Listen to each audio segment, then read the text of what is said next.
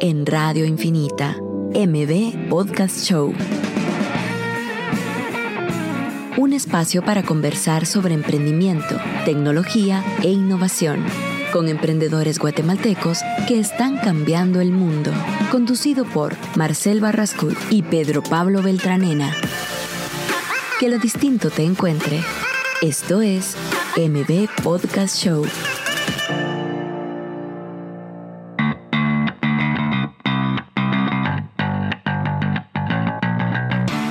Hola, ya estamos en otro martes de MB Podcast Show. Le recordamos que estamos en el episodio número 40 de, de este magnífico canal que hemos logrado pues desarrollar. Sí, que con- creo que hoy tenemos un, poco de, de- un poco distinto del contenido que vamos a generar con respecto a quien tenemos aquí sentado. Eh, vamos a tener a, Roberto González, Ajá. candidato a alcalde por el partido Creo. Así que pues creo que vamos a apelar bastante a, a lo humano, ¿verdad? A saber uno con quién, con quién estamos lidiando como posible candidato a, a alcalde o como posible jefe Edil, diría. Eh, entonces, pues bienvenidos al episodio 40. Sí, miren, mucha, al final este episodio no queríamos meternos a sacar nada controversial y no queríamos estar hablando de política así como, en- como tal, sino que queríamos ver cómo una persona que está a punto de, de- o puede estar a punto de agarrar un cargo público, eh, lo podemos asimilar como si fuera eh, cuando alguien contrata a un CEO en una empresa familiar, ¿verdad? Que, que entra a la empresa y hay procesos, y hay cosas que se están haciendo, ya hay costumbres, ya hay tradiciones, eh, ya hay algún ambiente establecido. Entonces, ¿qué dificultades se va a tener al momento de pues eh, empezar a fungir como tal, ¿verdad? Entonces creo que va a ser un, va a ser un enfoque interesante. Eh, yo lo veo bien interesante porque al final, eh, toda la- o sea, entender y conocer a una persona que, que- que está pues aspirando a tener un cargo público que nos va a afectar a nosotros, obviamente es bueno saber qué es lo que ha pasado, qué, qué- qué- cuál es su background, ¿verdad? O sea, Exacto. entender, pero no, no el enfoque de política que, que vemos en los debates, sino que de verdad como, como de verdad querer saber de alguien porque nos interesa y, y a, a base de esos intereses encontrar cómo con todo ese background y toda esa experiencia nos va a poder aportar en las necesidades que tenemos los emprendedores o los ciudadanos, eh, ya sea jóvenes o adultos, porque sí, ¿verdad? Necesitamos un cambio. Pues, Sí, o sea, Marcelo, yo también creo que es importante entender que en la situación coyuntural en la que estamos, eh, el problema no es tanto técnico, sino humano. Ajá. Entonces creo que también eso fundamenta un poco hacia dónde queremos llegar la conversación y lo que queremos aprender ya sea de él y lo que nos pueda aportar, ¿verdad? Mira, y al final creo que es todo. O sea, al final todo es, es el humano. O sea, vos, vos puedes tener la empresa con mejores procesos y todo, pero si tienes a la gente desanimada, la gente que, que tal vez de cierta manera es corrupta en ciertas decisiones o acciones, eh, por más que tengas los procesos, va a ser bien difícil crecerla, va, va a ser bien difícil crear un legado. Digamos, yo ahorita estoy terminando de leer el libro de, de Tony Shea, que es el CEO y, bueno, no sé si es el fundador o uno de los fundadores de, de Zappos, que es una empresa que compró Amazon eh, de, de zapatos. Imagínense, una empresa de zapatos que es un producto, un commodity que ya existe, que no es como que están eh, desarrollando o creando el agua azucarada, sino que ellos agarraron en una industria que ya estaba más o, o sea, ya estaba bien asentada con estos grandes vendedores y todo, y ellos llegaron a invertir y darle la vuelta a todo el asunto con implementar la parte humana. O sea, todas las empresas vendedoras y distribuidoras de zapatos ya tenían, digamos, toda la parte técnica. Pero llegó esta persona y dijo, no, o sea, aquí hace falta algo, aquí hace falta servicio al cliente, hace falta ese ambiente dentro de la empresa donde la gente se siente orgullosa de trabajar con nosotros, o sea, eh, eh, esa parte humana. Sí, yo creo que hay un montón increíble. de hay un montón de papers o de ensayos con respecto a sapos en, en internet para que la, la busquen y el realmente el tema principal es el servicio al cliente. Exacto. Creo que hay un caso inclusive que ganó un premio o algo así del servicio al cliente que era una persona que llamó a sapos buscando creo que unos zapatos que ni siquiera vendían ellos. Sí. Pero como el enfoque del servicio al cliente era tanto en, en, en resolverle al cliente, este vendedor o, o esta persona que estaba atendiendo le consiguió los zapatos que los vendía otra tienda. Ajá. Ah, pero ese era el enfoque, pues Sí. realmente solucionar y creo Y que si hay no bastantes mal, ejemplos. Bueno, no sé si es la misma historia, pero la- el, el que estaba llamando, hasta él se hablaba en tercera persona. No sé si esa es la historia, pero él se hacía Ajá. llamar como que en tercera persona, como para hacerlo mucho más complicado. Y el vendedor le siguió la onda y le siguió la onda, que hasta el final creo que salió ganando. El- la persona que estaba llamando creo que consiguió como que cierta, creo que co- consiguió un pase VIP para las ventas y compras o, o como que de un miembro de, de sapos, pero creo que es súper valioso y al final es algo que tal vez va a ser o no va a ser beneficioso a corto plazo porque hay que invertir y tal vez el invertir mucho en el servicio al cliente va a ser más costoso el, los productos o el servicio, pero a largo plazo pues pasa esto. Exacto. Entonces es, es va de acuerdo a lo que estás diciendo, que tenemos que enfocarnos ahorita cómo estas personas que están a punto de agarrar un cargo público, por más que tengan todo el conocimiento técnico y todo, cómo van a hacer para cambiar la, en la mentalidad a esas personas que van a trabajar con ellos. No, y, aparte creo yo que la, la, incidencia que tienen en nosotros emprendedores es, es altísima, eh, es de relevante. Eh, ¿Por qué? Porque, ¿qué les digo yo? Una ciclovía o ampliar una ciclovía, por ejemplo, es de reducirnos costos a nosotros emprendedores, ¿verdad? Podernos transportar de una forma más barata, ¿no? no tengamos que andar pagando el peaje del parqueo en todos los lugares públicos, privados, eh, etcétera. O sea, hay una incidencia directa y muy importante de estas todas normativas, infraestructuras que nos puedan aportar a nosotros emprendedores para reducirnos costos y que de alguna manera nuestra interacción con siguientes personas pues sea más fácil, más barata, más inclusiva, más etcétera. Sí, digamos, el, el, el fomentar, digamos que es algo que este jueves, por cierto, sale un episodio en mi podcast eh, donde converso con Pedro Cruz, que es una persona que siempre está atrás de qué es lo que está pasando en la política, pero desde un punto neutro. Entonces es bien bonito conversar con él porque él no, no está como biased hacia algún, algún partido o algo así, sino que él comenta cómo es que nosotros los ciudadanos podemos tomar el control del futuro y la situación actual de, de, cómo estamos. Entonces, parte de eso es el fomentar y tomar acción y decir, bueno, yo ahorita acabo de descubrir de que yo vivo en zona 15. En zona 15 hay una, una alcaldía auxiliar en donde vos puedes ir a pedir cosas. Es decir, mire, fíjese que ahí no recoge la basura, X, Y, Z. Entonces, el que vos hagas ese labor, ese, esa gana de querer eh, como que mejorar el área donde vivís, eso es donde empezás es donde tenés que empezar. O sea, ahí empezás con tu círculo, empezar con tu, con tu vecindario.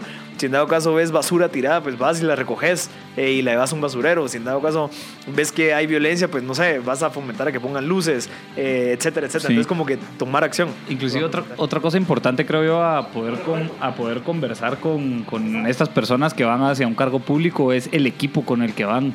Eh, porque creo que es importante saber cuál es su equipo titular, ¿verdad?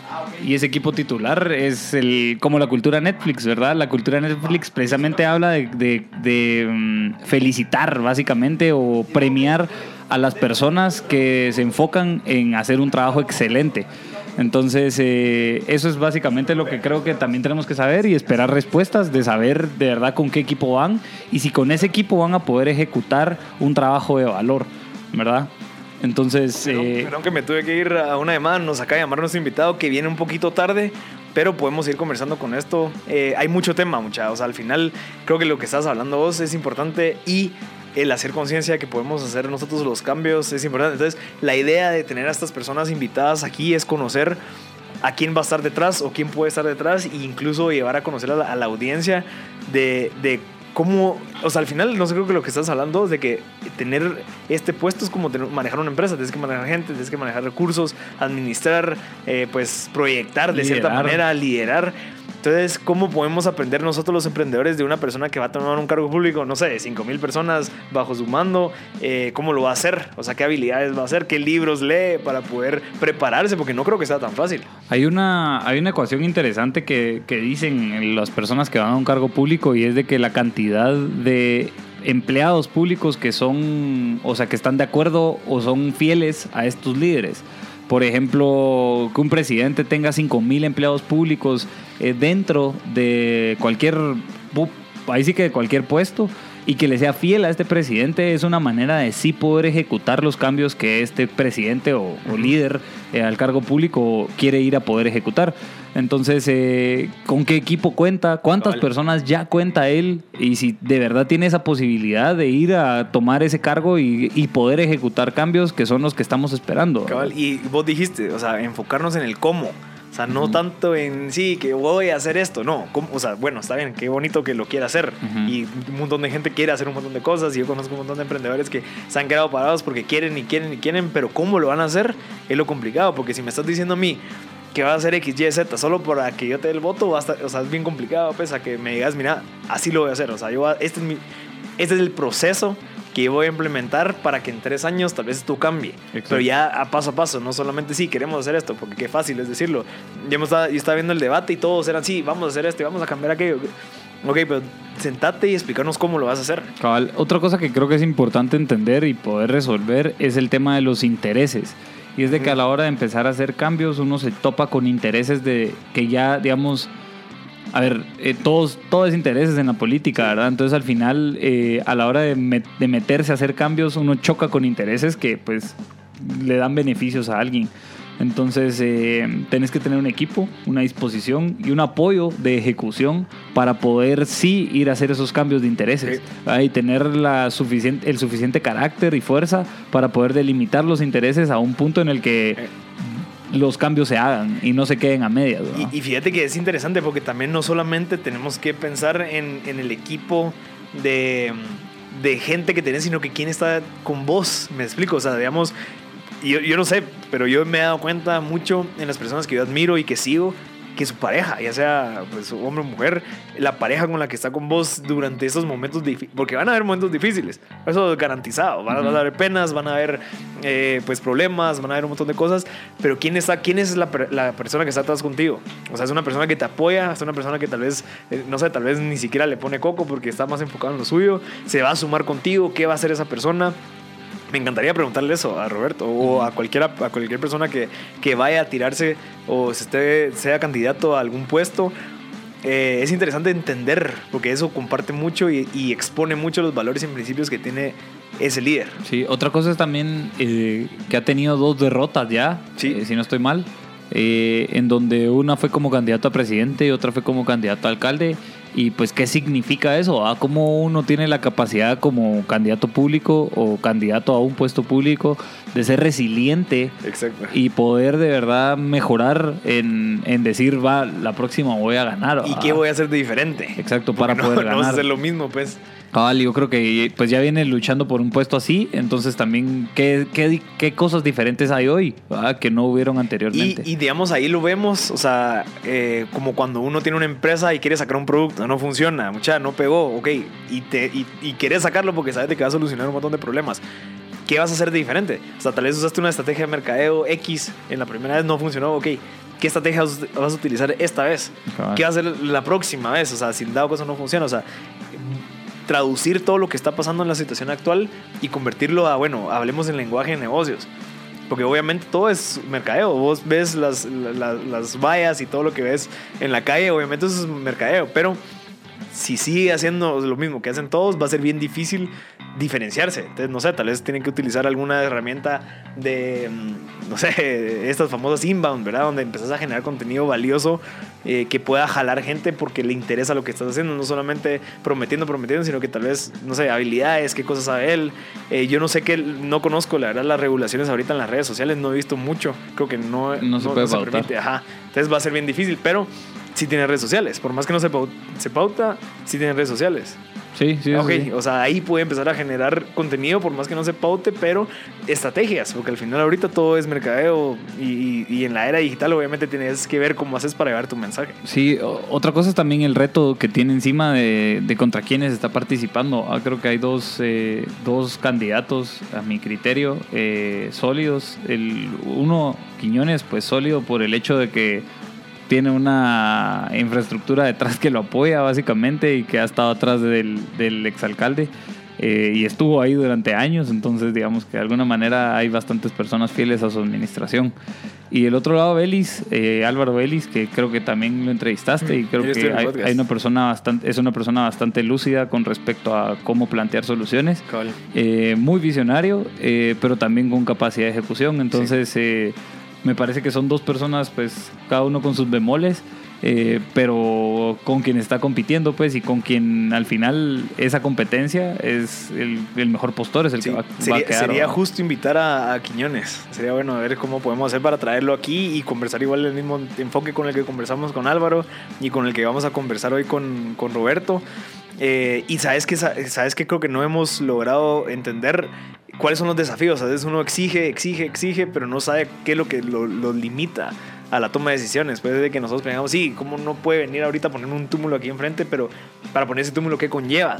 a quién le tiene que hablar, a quién tiene que hacerle un presupuesto, a quién le tiene que hacer una proyección y explicar el por qué. O sea, todo eso se acumula y ya se vuelve una barrera a querer ejecutar algo tan sencillo que para vos decís yo lo puedo hacer ahorita con un par de, de- de sacos de cemento y bloque. no, es que eso yo creo que es completamente distinto desde la, o- desde la o- perspectiva de la administración pública. exacto. La administración pública tiene otras lógicas completamente Exacto. distintas a la, a la administración privada de una empresa. ¿va? Así de solo es ejecución, genera un presupuesto y echale. Aquí hay procesos de licitación, o sea, procesos de licitación, procesos de... y N cantidad de Ajá. normas y leyes que, que aplican para poder ejecutar algo. Eh, Y de ir afinando precisamente desde un consejo municipal, que es otra de las cosas que también me gustaría conversar con, con Roberto, de cómo se plantea un poco crear ese consejo municipal, Exacto. en donde sé que, el- si no estoy mal, quedó cabal, son nueve personas las que lo, lo, lo. Ajá, lo- están en él y tres quedaron eh, par- la vez pasada del partido, creo, y creo que seis quedaron del partido de unionista. Entonces, ¿cómo, ¿cómo se entrampan las decisiones por ese tipo de decisiones que al final termina funcionando como una junta directiva, digamos, un homólogo, una junta directiva en términos privados? O sea, y ahí donde vemos, ok, entonces cómo él puede transmitir y vender sus ideas para que la gente le haga caso. Entonces, Exacto. son tips que vamos a poder traducir a cómo lo podemos aplicar a nuestra empresa. Así que vamos a ir a un corte y esperamos, que probablemente va a ser en el tercer segmento, el tercer segmento que vamos a tener a Roberto. Así que en el otro, pues vamos a conversar un poquito más sobre qué es lo que está pasando ahorita en nuestros emprendimientos y cómo hemos ido mejorando y aprendiendo. Así que sintonícenos después del corte. Estás escuchando MB Podcast Show por Radio Infinita.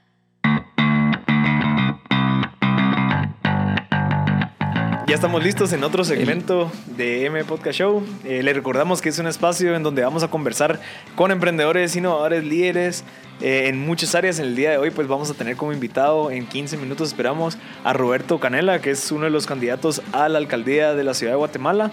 La idea con él es conversar sobre cómo él ve, digamos, eh, el postularse a ser alcalde, obviamente, pero traducir todo lo que nos está diciendo a una manera de cómo podemos verlo como cuando se está metiendo en una empresa. ¿Qué habilidades tiene? ¿Qué tipo, qué herramientas, qué estrategias va a utilizar de mercadeo? eh, ¿Cómo va a manejar la gente? ¿Cómo lo va a liderar? Porque obviamente se está metiendo dentro de algo que ya existe. Y esas son las dificultades de los CEOs cuando uno los contrata y que es una empresa familiar, digamos, que lleva 20, 50, 30 años y, y que se tiene que acoplar y cambiarle como que la mentalidad, porque como decía, pero Pablo no es solo la parte técnica de cómo, cómo o qué herramientas voy a utilizar, sino que cómo voy a eh, liderar y motivar a la parte humana, que es lo más importante, siento yo. Sí, eh, un tema que me llamaba la atención con respecto al tema de emprendimiento es el famoso CME, que es el- los centros de... No, los Centro Municipal de Emprendimiento. Ajá, los centros municipales de emprendimiento y en qué estatus están, digamos, actualmente y, y creo que, bueno, lograron de alguna manera sacar algunos negocios, ¿verdad? De una etapa de aceleración, si no estoy mal, ofrecían un servicio de mentoring Sí. eh, y, de proto- y de prototipaje o de cosas si en así. dado caso alguien sabe información, llámenos y Sí. que nos pueda conversar sobre Y esto. creo que estos centros municipales de emprendimiento pues fueron un- una primera iniciativa de cara a nosotros emprendedores. ¿verdad? Eh, creo que hay obviamente bastantes iniciativas con mucha más fuerza, eh, privadas que, que públicas con respecto al emprendimiento, pero claramente está en nuestro interés que iniciativas públicas privadas pues empiecen a tomar fuerza. Entonces, eh, pues si hay algún plan de esos, también empezarlos a saber, eh, porque creo que un, un país o una ciudad inclusive solo mejora con respecto a la integración de Exacto. todas las distintas aristas de, de poder ¿verdad? que hay. Entonces ese podría ser otro, otro tema interesante a saber, qué, qué podemos esperar nosotros de, de eso eh, con respecto a nosotros emprendedores. ¿verdad? Si no estoy mal en Israel o en, o en eh, Holanda, una de, las, una de las cosas que hacen en los ecosistemas de emprendimiento es unir a las startups, a la academia y al Estado. Ya. ¿verdad? Y bueno, y a la, a la- a la academia, corporaciones, estados, son como cinco aristas de frente, ¿verdad? Eh, y lo que hacen es integrarlas. Hay una de las estas cosas que surgen son los centros de emprendimiento o los coworking spaces eh, públicos privados con el fin de que estén cerca de la civilización o de cerca, perdón, cerca de las de la ciudad habitada, ¿verdad? Eh, entonces, una de las ideas inclusive que surgían era precisamente hacer un centro de emprendimiento cerca de las ciclovías y de las vías públicas. eh, o de las que tengan acceso a través del el transporte público de la ciudad. Ok. ¿Por qué? Porque eso vos como emprendedor te ahorra costos, que era un poco lo que platicábamos anteriormente. Llega- poder llegar en un transporte público, inclusive en tu bici, te va a ahorrar el costo de tener que andar pagando parqueos, Exacto. por ejemplo, de tener que andar pagando depreciación, gasolina o seguro que le pase algo a tu carro. ¿va? Eh, y cómo de esa manera se van integrando. ¿va? Entonces, ¿qué, ¿qué puedes hacer con esos costos reducidos? Es poder ir más días a trabajar de una forma en formato de emprendedor, ¿verdad? Y eso creo que me parece súper, pues muy sólido en la manera de, com- de cómo un emprendedor convive con la ciudad. ¿verdad? Ya tenemos el, el aspecto legal que bien platicamos la vez pasada con el, La sociedad la de de emprendimiento, que obviamente es un, es un vehículo legal que está empezando y que vamos a, ya en la aplicación vamos a ver cómo funciona, si nos va bien o nos va mal, ¿verdad? Eh, como bien lo hizo Francia con que pagar un euro y te inscribís como emprendedor y entonces puedes tener una actividad económica. Obviamente es un vehículo mucho más sencillo, Increíble. llegando a un punto súper simple, eh, pero eh, en fin, eso es para el área legal. Lo que creo que a nosotros nos interesa también saber es desde la perspectiva de como emprendedor y nuestra interacción con la ciudad, cómo de verdad nos va a se nos van a facilitar eh, situaciones. Fíjate que me encanta esa idea porque sí, yo he estado en el CME, me, me encantó porque al final empezaron ese proyecto, uy, tal vez hace como cuatro años o, o más, en la zona 1, una ubicación en donde podías converger con muchas personas de diferentes estatus, ¿verdad? O sea, gente de la zona 1 y a gente de, otras áreas a, exponer y pues obviamente a, recibir esa información me parece excelente. Sí, definitivamente creo que el estar con, con una entidad pública que te apoye podría conectarte con el Ministerio de Economía eh, o el Ministerio de Finanzas, lo que sea, para apoyar a esas ideas, esos emprendimientos y empezar a tener ese capital como de riesgo, pero obviamente bajo una estructura bien hecha. Pues no solamente van a empezar a dar dinero, sino que, ok, busquemos una, em- a gente que quiera manejar este proyecto, eh, que sea obviamente la municipalidad, que sea tal vez en, en una zona donde la gente pueda acceder, tal como vos decías, que haya transporte público, ciclovías, para que sea mucho más accesible. Eso conectaría a muchas personas de diferentes ámbitos, de diferentes, eh, eh, pues, no sé, tal vez estratos sociales, obviamente, que tengan ideas y que Ujú. colaboren. Y eso es lo que se hace, o sea, eh, con, vos ves en, en otros países donde hay parques y esos parques lo que hace es, o sea, que junta a toda la gente, conoces gente, te das cuenta que no son malos, puedes hacer negocios, haces amigos, entonces se va expandiendo esa seguridad y obviamente se crea ese ecosistema pues agradable. Entonces creo que se podría y sería genial empezar a averiguar qué se puede hacer con Sí. eso, porque sí es No, necesario. Inclusive una de las cosas que se dicen es de que la iluminación pública es como uno de los primeros pasos para la seguridad de una ciudad. Pero bueno, sí, no dudo que sea un primer paso, pero creo que también un segundo paso es de que cada vez las calles sean más habitadas. Es decir, Sí, de que nosotros sí. como, pues, ya sea como juventud o como, eh, eh, no sé, cualquier edad, cualquier persona, cualquier ciudadano de verdad empiece a tomar a la ciudad y la empiece a habitar. Sí. Eh, ¿Por qué? Porque esto crea una, una reacción en cadena de, de que saber de que yo estoy caminando y te estoy viendo, ¿verdad? Entonces, como te estoy viendo, eh, sé que algo te puede pasar Sí. o no. Y, y obviamente se crean esas conexiones.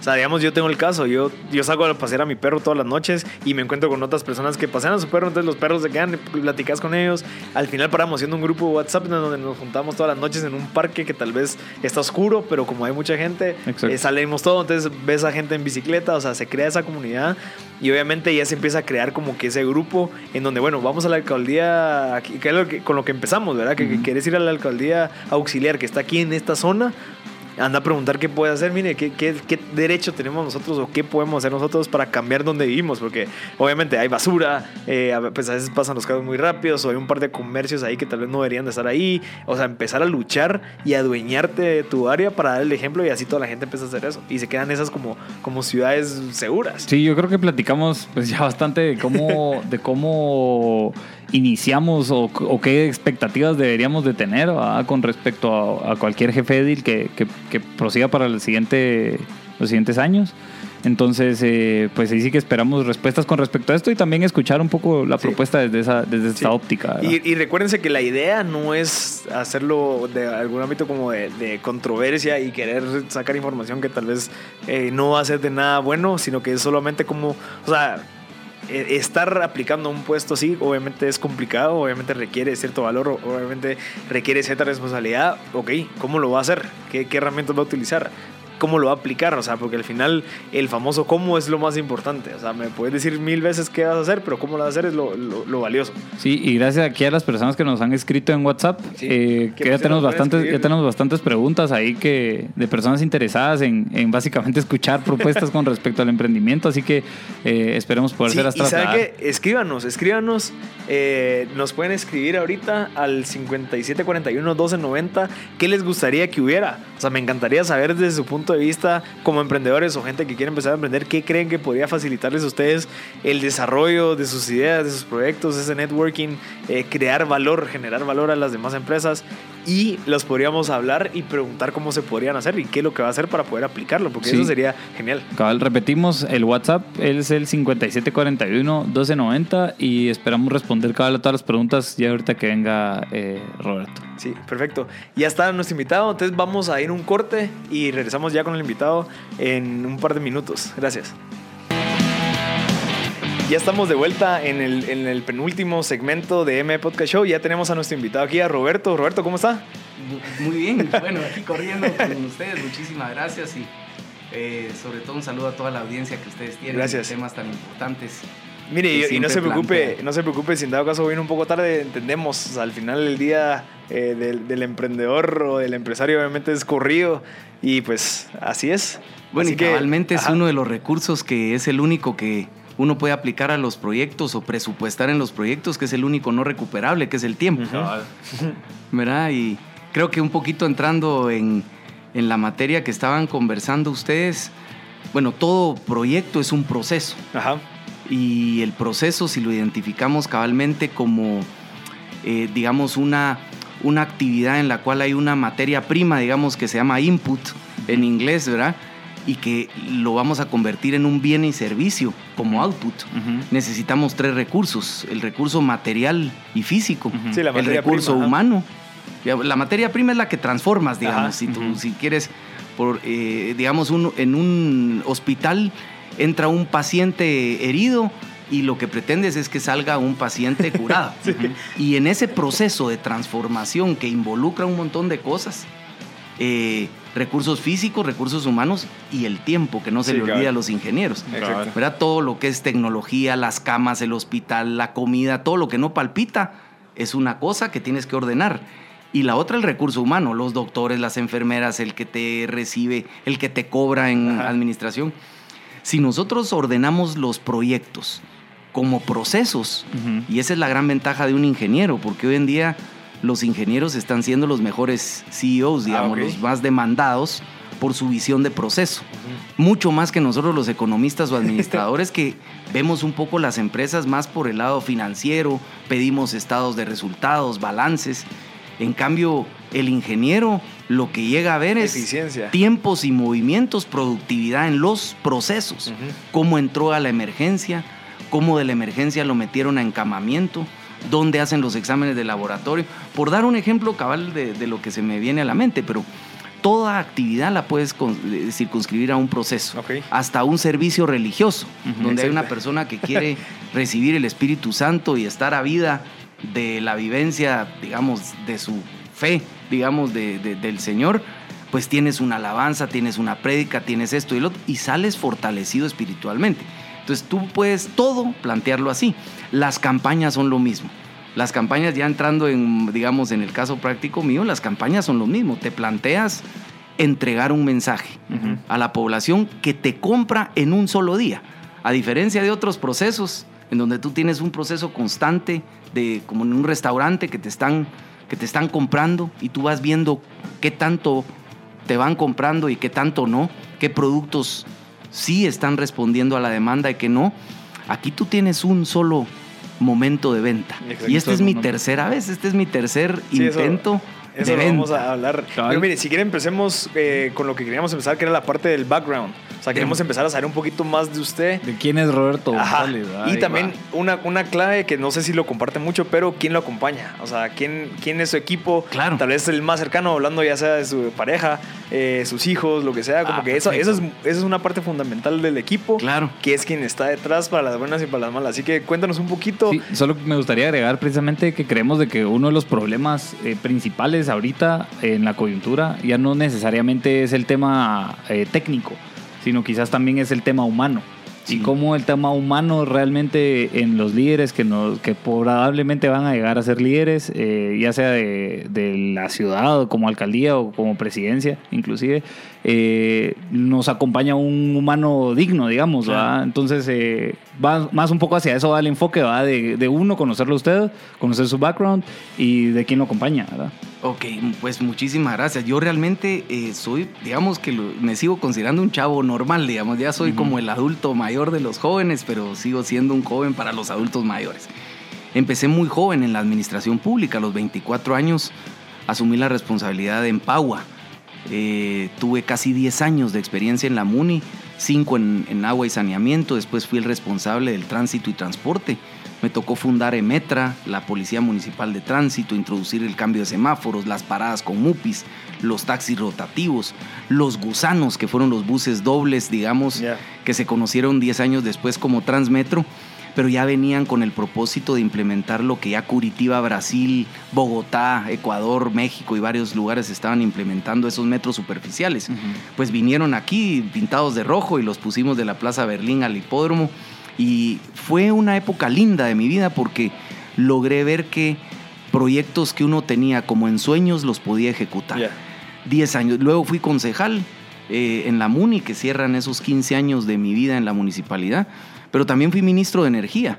Año, poquito más de un año, fui presidente del INDE también dos años y gerente de la presidencia de la República. Yo les diría con toda franqueza, posiblemente hay, hay pocas personas que han tenido la experiencia que yo he tenido de vida de estar en todos estos ¿Y, cargos. ¿Y qué lo llevó a, o sea, a agarrar esos cargos? O sea, usted estudió economía. Yo estudié economía ¿Qué- en la qué- Universidad qué- Marroquín. ¿Qué saqué- decisión tomó para meterse? O sea, decir, bueno, que, Viera- que no haré un trabajo, sino que ok, me invento Vieras que de hecho en la Marro carrera. sale uno como medio odiando al Estado. Uno ve al Estado, digamos, como Leviatán. Si Ok, alguien ha leído sí, a Hobbes, sí. ¿verdad? Es el Leviatán.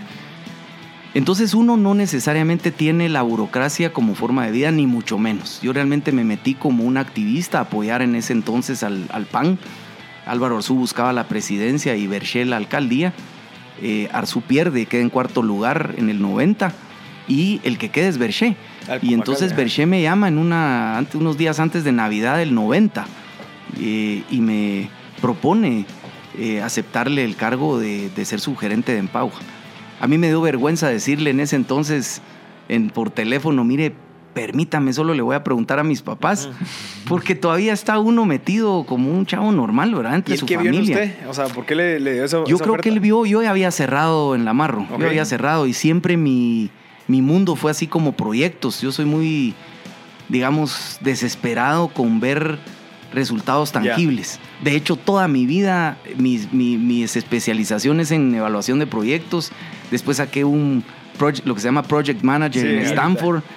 En Eh, hace- Stanford sacó el... Sí, Wow. sí, me costó muchísimo, digamos, la verdad, es una mega universidad de las mejores del mundo. Y, Y, esa, este, y eso es bien, bien, o sea, atractivo, más ahorita como que en tanto emprendimiento, o sea, el saber de esas habilidades de Project Fíjate que te soy clave. honesto, yo lo saqué pensando que iba, iba a ser la capacitación que necesitaba para introducirme a la iniciativa privada después de haber estado tanto tiempo, eh, En la digamos, en la política. Uno dice, bueno, como decía mi mamá, mira, mi hijo, ¿cuándo vas a trabajar en serio? Porque el tema de estar uno en el Estado no es algo que uno se plantee como forma de vida. Aquí no hay meritocracia, no hay, digamos, carrera política. Entonces uno siempre está con la cosa, este es el último año, estos son los últimos. Y entonces yo también dije, bueno, serví mucho tiempo a Oscar Berché, lo voy a ir a despedir después del Teatro Nacional, cuando él entregue la banda, voy a ir a su casa y decirle misión cumplida. Pero en ese ínterin es donde yo me planteo la necesidad de, de- de- de competir por la alcaldía. Irónicamente contra un compañero de consejo municipal que era Álvaro Arzú, ya de vuelta a la alcaldía, que yo no entré por la planilla de él, sino que por la de Jorge Briz, pero me llevaba bien con él, objetaba muchas de las cosas que se estaban ya haciendo, valga el paréntesis, o sea, ya decisiones muy cortoplacistas, decisiones muy aisladas entre el municipio eh, y no como la ciudad, que ya lo es, ¿verdad? Que tiene que interrelacionarse con los otros municipios. Entonces yo dije, bueno, ¿será que, voy- que se me está eh, surgiendo la, la locura de competir contra alguien que tenía setenta y pico por ciento de intención de voto y yo cero. Faltaban pocos meses y la gente me decía, pero ¿estás seguro que querés dar el salto a, la, a las candidaturas este momento en tu vida con ese adversario? Pero la verdad es que me motivaron otras cosas. Siempre he sido ahí un poco, si quieren, el emprendedor, Ajá. que uno asume riesgos. Y uno dice, bueno, es lícito que mi generación ya plantee una competencia. Ya, o y sea, así su arranqué. Visión, su visión de, del empezar a trabajar y crear esa carrera que usted la creó al final, no había, o sea, no había como que esa escalera, sino que usted se fue metiendo y empezando a, a aplicar a nuevos puestos.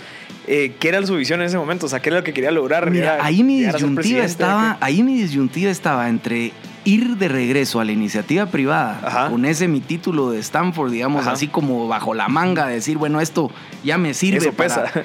para ir o a emprender cosas y ser uno el jefe de su propio sueño, o a presentar mis servicios y mi experiencia, sobre todo de ejecución de proyectos, en una compañía ¿Y qué- eh, privada. ¿Y qué tomó la decisión? Eh, pública. Sí. Compañía pública. No, compañía Ah, privada, digamos. Pero ahí es donde me nace cabalmente como su concejal ver que, que honestamente la ciudad no iba en el camino, o sea, la gestión de la ciudad no iba en el camino que yo consideraba correcto. ¿En qué sentido?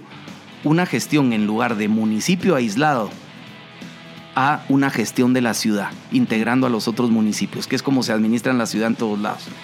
Y segundo, yo sí comprendí con mucha sinceridad el, el rol que jugaba ya Álvaro Arzú de mantener el poder. Él decía, bueno, yo aquí voy a hacer proyectos que se vean, porque si se ven se creen y si se creen se votan.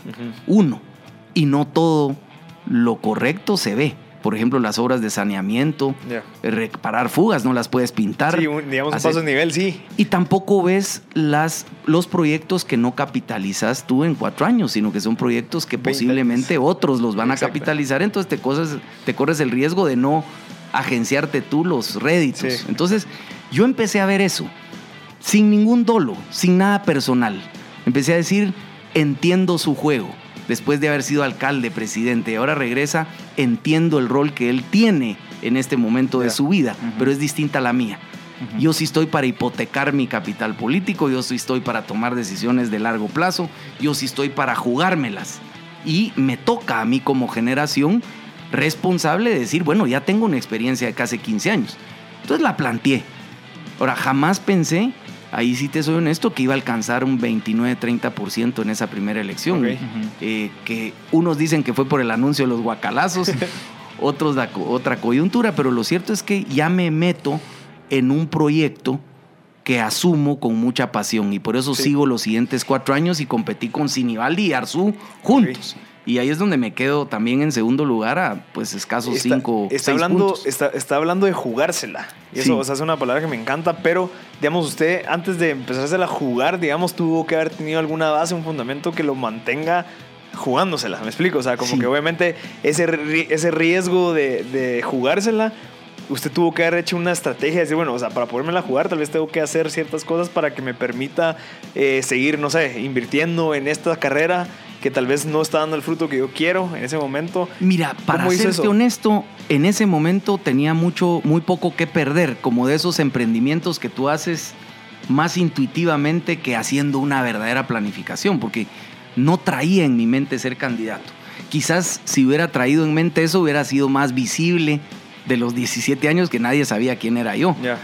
Pero ahí cuál era lo, lo poco que podía perder. Si a mi vida iba hacia la iniciativa privada, dije, bueno, son Cualquier cuatro o cinco regreso. meses, voy a plantear algo serio, no voy a atacar, voy a salir diciendo que hay cosas buenas que deben continuar en la municipalidad. Quiero diferenciarme en ser una persona, digamos, caballerosa que reconoce que hay cosas buenas, no solo en sus adversarios, sino que en la MUNI donde yo había trabajado y la quiero mucho. Y por lo menos que se contraste, algo decente. Si saco solo mi voto y el de mi familia, pues ya, Dios dirá, dije yo en mi mente.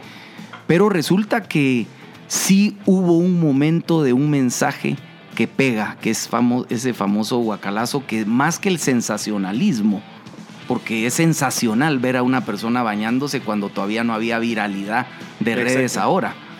Eh, no- eh, entonces, en ese momento lo que yo descubro verdaderamente es que el ponerse en el lugar de la gente, el demostrar que estás sintiendo lo que la gente humilde, digamos, siente, era un mensaje muy poderoso. Y algunos dicen es que qué populismo fue ese anuncio. Y la verdad les quiero decir, si ustedes lo ven y googlean, como dicen ahora, se van a dar cuenta que yo, yo a quien le hablo es a la gente como yo, que se baña con agua caliente y tiene muchas cosas y muchas bendiciones materiales. Yo dije en ese anuncio, y me bañaré como ellos en el patio de esta casa para que juntos usted y yo, es decir, los que no tenemos ese problema, nos demos cuenta de esta realidad que tenemos que enfrentar. Entonces, para mí el éxito, creo yo, es que la gente humilde y la gente sencilla me creyó. Dijo, este, este canche no es como nosotros, pero lo está haciendo por nosotros. Y esa es la gran diferencia de tratarme de hacer yo en ese momento el pobre, el que, el que quería como ser como la gente que no tiene mucha bendición material y yo la tengo. Ahí fue un turning point, como diríamos, en mi vida y ahí es como continúo.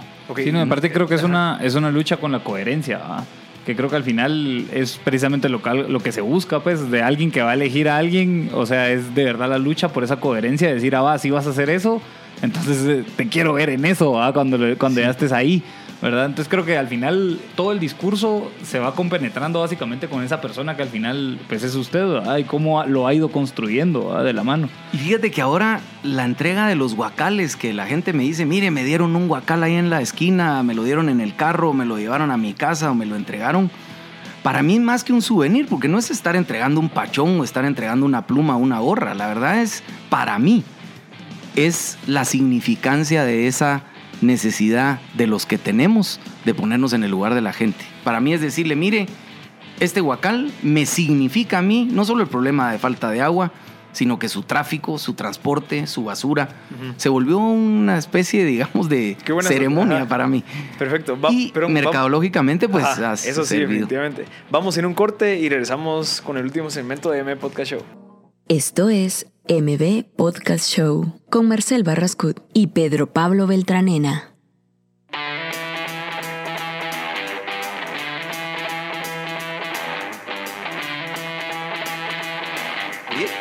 Ya estamos de vuelta en el último segmento de M Podcast Show. Tenemos como invitado hoy a Roberto González, que nos está, bueno, eh, si quieres regresamos un poquito a la pregunta que te hice del costo oportunidad de invertir el tiempo y recursos en política, y mientras tanto, ¿cómo hacías para sobrevivir eh, y poder mantener a tu familia? O sea, ¿qué, Mira, fíjate que tenía un proyecto que no tuvo mayor costo de oportunidad porque había sido un, un proyecto de construcción de bodegas en Escuintla hecho a la medida. Esa es la traducción de, ya tenías un cliente.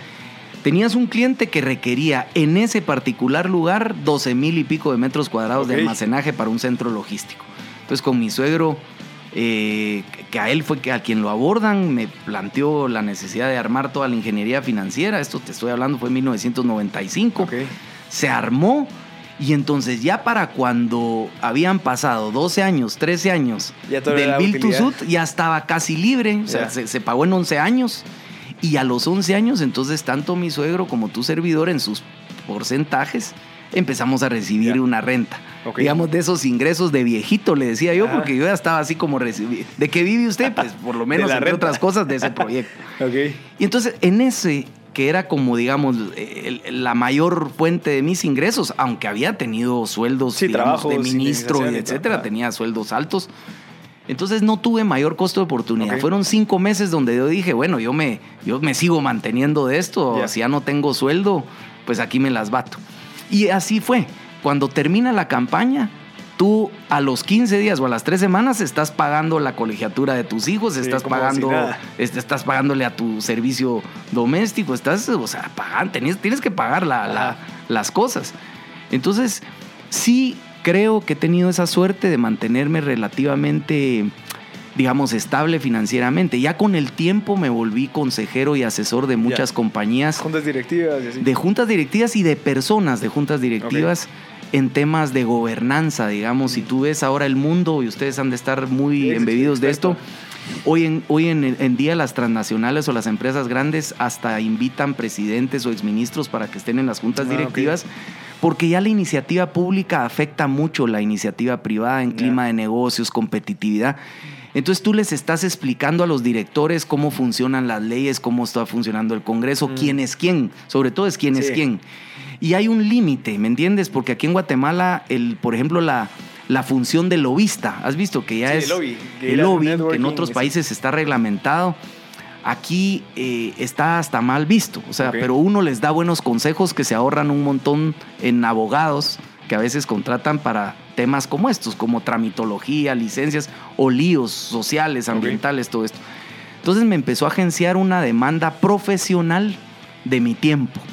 Pero en el fondo te soy también muy honesto, y lo digo abiertamente, ya los últimos años, con todo este tema, digamos, también de CICIG y un poco que el sector privado se, se asustó, digamos, de todo lo que estaba sucediendo, ya empecé yo a ver que ya más mi, mis temas y mis pláticas de consejería ya eran temas más de conflictos y de com- lo que se llama compliance. Y es un tema más de abogados, ya uno, no es porque uno quiera adoptar el estrés de otros, pero, pero ya no es exactamente la ejecución y de proyectos que es lo que a mí me gusta. Yo Perfecto, tenía- sí, por yo- el tiempo, mejor Yo entremos tenía, en solo yo las tenía dos preguntas. preguntas, o tal vez enfocar un poco este, este cierre hacia dos cosas. Uno, el tema de, la, de los concejales y la junta directiva y cómo, ya que participó en ese consejo de municipal, eh, creo que es uno, un homólogo a esas juntas directivas, ¿verdad? Sí. En donde se van entrampando decisiones Sí. o hay agendas hacia un lado que jalan hacia otro. Entonces, ¿cómo uno como ese líder puede sí empujar hacia un lugar la agenda y encontrar consensos, ¿verdad? Y, y que al, al final es esa gobernanza, hay Sí. como al final esas votos, decisiones, Sí. pues iban pudiendo ejecutar. Eso sería lo primero. Y lo segundo sería como las aristas de su propuesta como alcaldía. Y dentro de esas aristas o de esos puntos es- específicos como de integración eh, sería el del emprendedor. Como un emprendedor o nosotros nos vamos a ir integrando con la ciudad, ¿verdad? Como emprendedores. Entonces, pues por ahí va, para ir Va, enfocando la te cuento ahí. rápidamente, uno hacer un consejo es hacer tu line-up. ¿Quién picha? ¿Quién es shortstop? ¿Quién es primera base? ¿Quién es fielder? ¿Quién es catcher? Entonces yo armé, digamos, en mi planilla, digamos, uno, Alejandro Maldonado de Síndico 1, es un experto en riesgo. Él fue el director de Conred. Es un tipo que cuando uno, la peor pesadilla, me imagino, de un alcalde es tener una catástrofe y levantarte a las 2, 3 de la mañana por radios y que te digan aquí hubo un terremoto o hubo una catástrofe de alguna índole. Tú necesitas tener ese, ese pitcher. Y Alejandro Maldonado es una persona experta en gestión de catástrofes, pero también de gestión de la parte preventiva, de mitigación de riesgos. Era un must. Segundo, Rosa María Botrán, que entró por la planilla de veneno de, de Luis Enrique Cruz, pero ya agarró experiencia. Es una concejal muy arrecha, muy fiscalizadora, de mucho carácter. La busqué específicamente por su experiencia. Y digo, mire, pues mire, la vida le da revanchas. Espero que continúe conmigo. Yo no la conocía mucho, pero creo que es una persona ya con experiencia y la necesito, porque ya fue concejal. Otro concejal que también ya está es Pablo Porojo. ¿Quién es él? Una persona que nació en la terminal, que conoce las vivencias de mercados de la gente, de la economía informal, de la gente humilde, y uno necesita esa guía, porque uno muchas veces cree que sabe lo que la gente sencilla quiere y no es así. Entonces es muy importante él. Richard Lee es el concejal primero. Digamos que uno de los cargos más importantes es el vicealcalde. Él tiene una formación extraordinaria en gestión y formulación de proyectos, en fusiones, adquisiciones, en manejo de inversiones. Hoy todo el mundo le pregunta, mire, qué bonito todos sus proyectos, pero ¿con qué dinero? Pues le quiero agregar que parte del trabajo que uno tiene que llegar, a llegar ahí es conseguir el capital. Capital público, capital privado o mixto. Entonces, para eso necesitas también pitchers que sepan de levantamientos de capital, de establecimiento, digamos, de colocación de bonos, de créditos internacionales, de relaciones con el sector privado para que su costo de capital sea mínimo y certeza jurídica en los contratos a futuro. ¿Me cachas? Entonces necesito yo, todo el mundo dice, bueno, qué linda su cartera usted. Qué linda toda esa cartera. ¿Y ahora de dónde? Si no hay un solo centavo en la municipalidad. O lo asumís que no lo hay. Puro presupuesto base cero. ¿verdad? Llegas a cero, ¿cómo haces? Yo, por ejemplo, cuando fundé Metra, no había un solo centavo para paradas. ¿Qué se hizo? Una concesión para que alguien hiciera paradas a cambio de los MUPIs. De forma transparente. Que cualquiera se hubiera metido al negocio. Pero ese es el tipo de gente que tú necesitas. Y yo lo armé así. Pasando al segundo tema, porque es apasionante cada uno, me decías un poco el tema del emprendimiento. Sí. Pero ¿Qué hubo algo antes. nosotros? Las Ah, no, aristas, las algo. aristas, sí, Ah. como ¿cuáles, cuáles son los cinco frentes de o sea, hacia, hacia qué cinco frentes va a ir Mira. a pegarle, digamos. Lo que tengo que hacer es establecer la autoridad metropolitana. Ujú. ¿Qué es la autoridad metropolitana? Que la gente entienda que la ciudad está sentada en ocho municipios. Por consiguiente, hay responsables de pedazos de municipios. Y todos los problemas están interconectados y por consiguiente las soluciones tienen que estar interrelacionadas. Como en un condominio. Un condominio es un régimen que domina lo común. Por eso se llama condominio. Dominio sobre lo común. ¿Qué es dominio sobre lo común? Tu salón social, el horario que dejen limpio, que no se excedan hasta las 5 de la mañana con la bulla en el condominio, el parqueo, quién le paga a los de la garita, todo lo que nos es común. ¿A quién se lo delegamos? Al comité Al administrador, ajá. al administrador que le paga el comité, ¿verdad? Porque al administrador le pagan como a los de la garita. Sí. Ese comité lo elegimos democráticamente en un régimen de condominio. Pues Guate es un condominio de ocho municipalidades que no tiene el comité. Tenemos cosas en común y entonces no tenemos la autoridad de la ciudad. Y esto no me lo estoy inventando yo. Está en la Constitución, en el artículo 231, y así se administran las ciudades en el mundo. Solo doy un dato rápido. Ustedes saben que entre Boston y Washington ya hay una autoridad. Hay siete o nueve megaciudades, entre ellas Filadelfia, Nueva York y otras, Boston, Washington, Baltimore. Ya hay una autoridad de la megalópolis más grande del mundo. ¿Por qué? Porque ya hay cosas en común. Ya entre ellos ya se interrelacionaron a nivel urbano. Pues Guate es igual. Entonces, ese es el verdadero salto que yo quiero que la gente entienda. Que esa es la forma en que tenemos que administrar la ciudad y no de una manera aislada, haciendo que cada alcalde o poniendo veladoras para que cada alcalde se lleve bien con el vecino. Eso no puede ser así. Bueno, ahí te resumo, me encantaría ampliarles un poquito más de eso, pero llevo 12 años vociferando de esa autoridad Cabal. metropolitana. Tercero, el emprendimiento. Yo te diría honestamente desde la MUNI, desde el gobierno local, ¿qué puede uno contribuir al emprendimiento de gente como ustedes y muchos de los que los escuchan? ¿Saben cuál es? No es que la MUNI ponga una oficina para ayudarte a hacer bien tu negocio, que esa es la tentación que uno tiene, que detrás de un escritorio yo voy a saber de los bienes y servicios y de las oportunidades que tú ya viste y te voy a enseñar. ¿A cuente qué? De- ahí coartas un poco el emprendimiento. ¿Sabes en qué, en qué sí te puedo ayudar? En proveerte de miles de problemas que los vecinos tienen. Porque un proyecto de proveeduría de bienes y servicios, que es un emprendimiento, es para solucionar un problema. Si tú tienes calor, yo te vendo helados, te vendo aire acondicionado, te vendo un soplador, te vendo una granizada para que se te quite el calor. Si tienes fríos, te vendo suéter. Si está lloviendo, te vendo una capa. Si compras una moto, yo te vendo un complementario que es un casco. ¿Verdad? Uno lo que debe decirle a la sociedad es, mire, tengo este problema aquí, tengo este problema aquí, tengo este problema aquí, y surge el emprendimiento de una manera extraordinaria. Y a eso le llamo yo soluciones privadas para problemas públicos. Si tú logras emprendimiento de que el privado nos solucione la vida y además solucione los problemas públicos, sería un- una, una era de emprendimiento extraordinaria. Y ahí es donde te digo, ¿usted necesita gente que tenga una parada para subirse un bus? Sí. ¿Y yo puedo poner la publicidad aquí? Sí. Yo le hago la parada.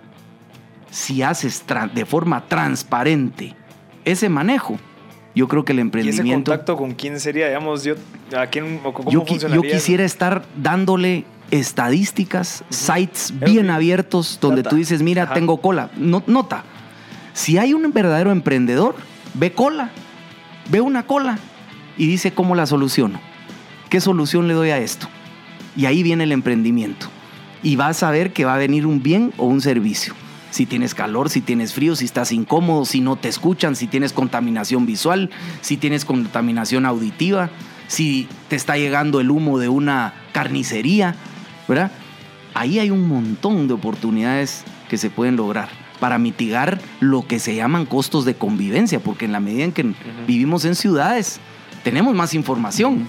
Se supone que tenemos más información, Sí. pero tenemos más problemas entre nosotros. Y para ser un poco concreto con respecto a ese punto, ¿cómo se pretende?